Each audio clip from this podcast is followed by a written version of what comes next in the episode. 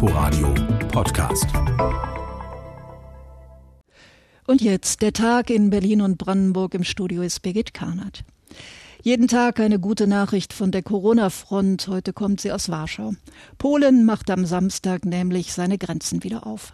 Das werden viele Betriebe in Brandenburg und ihr von jenseits der Grenze einpendelndes Personal mit großer Erleichterung aufgenommen haben. Eine Überraschung war die Entscheidung aber nicht, meint Katja Geulen aus unserem Prenzlauer Studio. Gerade hier in der Region wurde jetzt schon länger spekuliert, na, machen Sie vielleicht am 12. auf oder am Samstag oder Sonntag oder doch erst am 15., am Montag, wie ursprünglich gesagt. Aber es war auch immer wieder im Gespräch, na, wer weiß, vielleicht lässt Polen die Grenzen auch noch länger zu.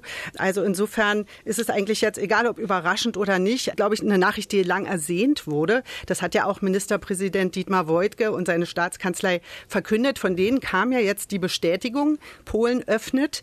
Und der betont natürlich auch nochmal, wie lange lang ersehnt diese Meldung kam. Und da liegt ja absolut richtig, einfach wenn ich das hier so aus der Stimmung der Gegend, also der Grenzregion, widerspiegeln kann. Und ich glaube, die Freude ist jetzt auf beiden Seiten, also auf der deutschen und der polnischen, sehr groß. Katja Geulen hat in Prenzlau hautnah mitgekriegt, was die offene Grenze für Polen und Deutsche bedeutet hat, was also seit Mitte März fehlte. Also es wird ja immer gerne darüber gesprochen, die Region ist zusammengewachsen. Das klingt immer so ein bisschen nach Politikersprech, aber das ist ja hier wirklich Alltag, der normalerweise gelebt wird. Also zum Beispiel hier in Prenzlau bei uns das Krankenhaus, das medizinische Personal, also die Ärztebelegschaft, das sind zur Hälfte Polen. Wenn die jetzt einfach nicht mehr kommen, dann kann das Krankenhaus zumachen. Natürlich gerade in dieser Corona-Krise war das die große Befürchtung. Oder natürlich die ganzen Unternehmen, die betroffen waren, also auf beiden Seiten der Oder arbeiten oder eben auf die Pendler angewiesen sind. Also sei das die Baubranche, natürlich die Industrie, die Gastronomie, Pflegekräfte, aber auch Lehrerinnen, auch Schüler, die hier täglich hin und her pendeln. Also es ist seit langem nicht mehr nur ein Thema, wo wir über polnische Reinigungskräfte sprechen. Ja, und das fiel nun alles weg. Und noch dazu natürlich für Familien, die aus Polen hier in die Uckermark zum Beispiel gezogen sind, also ähnlich wie Berliner, die rausziehen, sind auch viele Stettiner hier rausgezogen. Natürlich immer unter dieser Prämisse, dass man eigentlich um die Ecke ist und die Freunde oder was weiß ich, der Schuster, der Zahnarzt, ja, alles noch in Stettin hat oder auch die Großeltern, die regelmäßig kommen und auf die Kinder aufpassen. Das fiel alles weg und ich glaube, man hat da nochmal wirklich sehr deutlich gesehen, was wir eigentlich durch Europa und Schengen hier in der Region gewonnen haben, weil das war nun plötzlich alles nicht mehr so. Und es wurde gestöhnt und geächtzt, nicht nur wegen der Staus, einfach weil der Alltag hinüber war. Katja Geulen aus unserem Studio Prenzlau. Es war ja zu erwarten, so ganz reibungslos wird es mit dem Tesla-Großprojekt in Grünheide nicht ablaufen. Zum Beispiel gibt es immer noch keine Baugenehmigung, obwohl es mit der Produktion im kommenden Jahr losgehen soll. Damit der Konzern wenigstens mit Vorarbeiten anfangen kann, kriegt er nun Ausnahmegenehmigungen. Das hat die Freien Wähler im Wirtschaftsausschuss des Landtages auf die Barrikaden getrieben. Lisa Steger hat dem Streit zugehört. Die Bauarbeiten sind bereits im Gange, doch es gibt bisher nur Baugenehmigungen für Teile der Fabrik, sagt Philipp Teschmann von den Freien Wählern. Und die Unterlagen, die Tesla eingereicht habe, seien unvollständig und hätten vom Landesumweltamt nicht angenommen werden dürfen. Das Amt sei voreingenommen, ist Teschmann überzeugt. Und deswegen verstehe ich das Vertrauen, was Sie, Herr Steinbach, und die Landesregierung sozusagen vor sich hertragen, wie eine Monstranz, überhaupt nicht, dass da einfach so automatisch eine Genehmigung sowieso sicher ist. Es gibt eine politische Anweisung, setzt der Abgeordnete nach. Das will Wirtschaftsminister Jörg Steinbach nicht auf sich sitzen lassen. Ich höre jetzt zum wiederholten Mal, ob im Landtag oder hier im Ausschuss, grundsätzlich ein Bashing der beteiligten Genehmigungsbehörden an diesem Verfahren. Und das an der Stelle empfinde ich als ein totales Unding. Es könnte sein, dass man sich gegen solche Behauptungen einmal juristisch wehren müsse, fügte Steinbach hinzu. Auslöser des Streits sind Pfahlbohrungen, die Tesla auf der Baustelle durchführt. Steinbach, studierter Ingenieur, verteidigte das. Die Fabrik mit ihren Maschinen wird schwer. Es muss geprüft werden, wie belastbar der Boden ist, so Steinbach. Das können Sie nicht rein durch Modellierung oder ähm, rein sozusagen durch äh, entsprechende Simulation machen. Du kommst um das Experiment an der Stelle nicht drum herum. Tesla hat in dieser Woche dem Landesumweltamt geänderte Unterlagen geschickt. Steinbach konkretisierte, die Plastikteile der Elektroautos sollen jetzt anders als geplant nicht in Grünheide lackiert werden. Dadurch soll der Wasserverbrauch in Spitzenzeiten um ein Drittel geringer ausfallen. Tesla reagiert damit auf Einwände von Umweltverbänden. Die Linken wollten im Ausschuss wissen, wie viele Jobs dadurch wegfallen. Die Grünen interessierte, wo die Plastiklackierung stattdessen stattfinden soll. Beide Fragen konnte Jörg Steinbach nicht beantworten und Tesla hatte keinen Vertreter geschickt.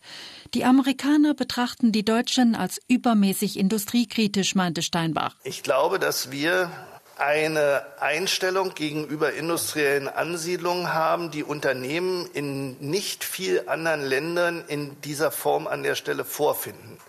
Und insofern, sage ich mal, überrascht das immer wieder. Auch künftig, so hieß es, ist im Landtag nicht mit einem Tesla-Vertreter zu rechnen. Gegen die geänderten Unterlagen sind wieder Einwendungen möglich. Wegen Corona müssen sich die Bürger anmelden, um die Unterlagen in Papierform zu sehen. Eine öffentliche Anhörung ist im September geplant. Bereits im nächsten Jahr sollen in Grünheide die ersten Elektroautos vom Band rollen. Lisa Steger aus Potsdam. Nach den Sommerferien soll in Berlin und Brandenburg der Schulunterricht wieder losgehen. Aber was, wenn die Infektionszahlen wieder steigen? Kirsten Buchmann über die Debatte im Bildungsausschuss des Berliner Abgeordnetenhauses. Abgeordnete aller Fraktionen begrüßen es, dass an den Schulen ab August wieder der reguläre Unterricht starten soll. Die Schulen müssten sich aber auch darauf vorbereiten, dass die Infektionszahlen noch einmal steigen könnten. Für diesen Fall skizziert Bildungssenatorin Sandra Scheres ihren Plan B. Dass wir ganz klar vorgeben, dass wir die Hälfte der Stundentafel im Präsenzunterricht machen.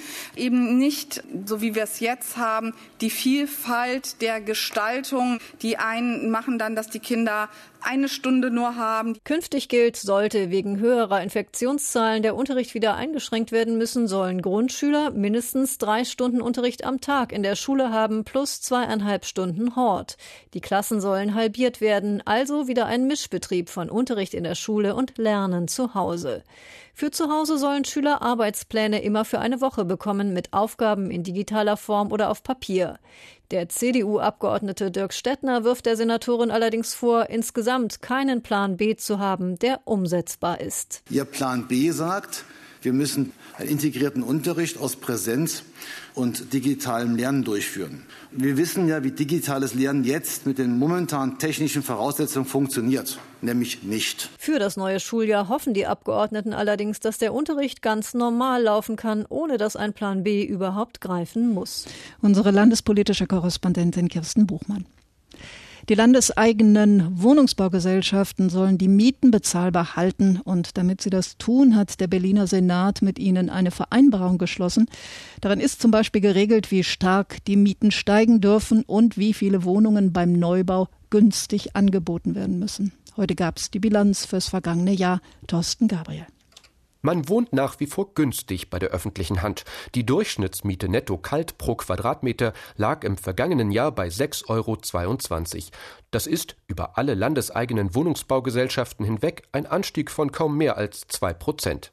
Bei neuen Mietverträgen habe es sogar überhaupt keinen Anstieg gegenüber dem Vorjahr gegeben, sagt Jan Kunert, der Vorstand der Wohnraumversorgung Berlin. Der Durchschnitt aller Vertragsabschlüsse, ob Neubau oder Bestand, betrug 7,43 Euro auf den Quadratmeter.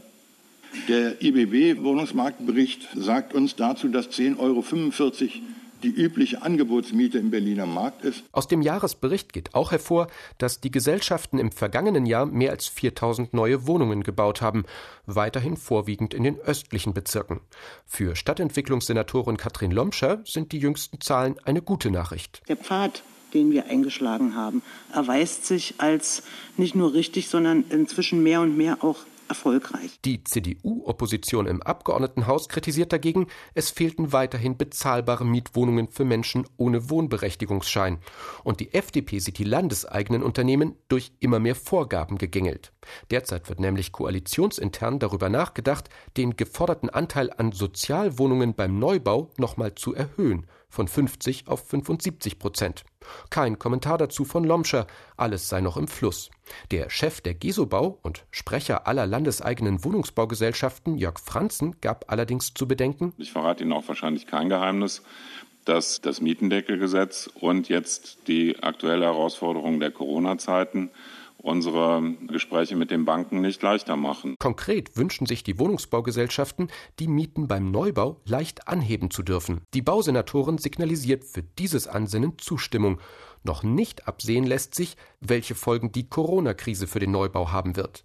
Weiter fortgeschrittene Projekte seien weniger oder gar nicht vom Lockdown betroffen, sagt Lomscher. Vorhaben in früheren Planungs- und Genehmigungsphasen dagegen eher. Unser landespolitischer Korrespondent Thorsten Gabriel. Dem Wald geht's schlecht nach zwei dürre Sommern und wenn die Fachleute recht behalten, dann wird der kommende Sommer nicht besser. Brandenburgs Forstminister Axel Vogel hat deshalb eine Waldbauoffensive gestartet, um zu retten, was noch zu retten ist.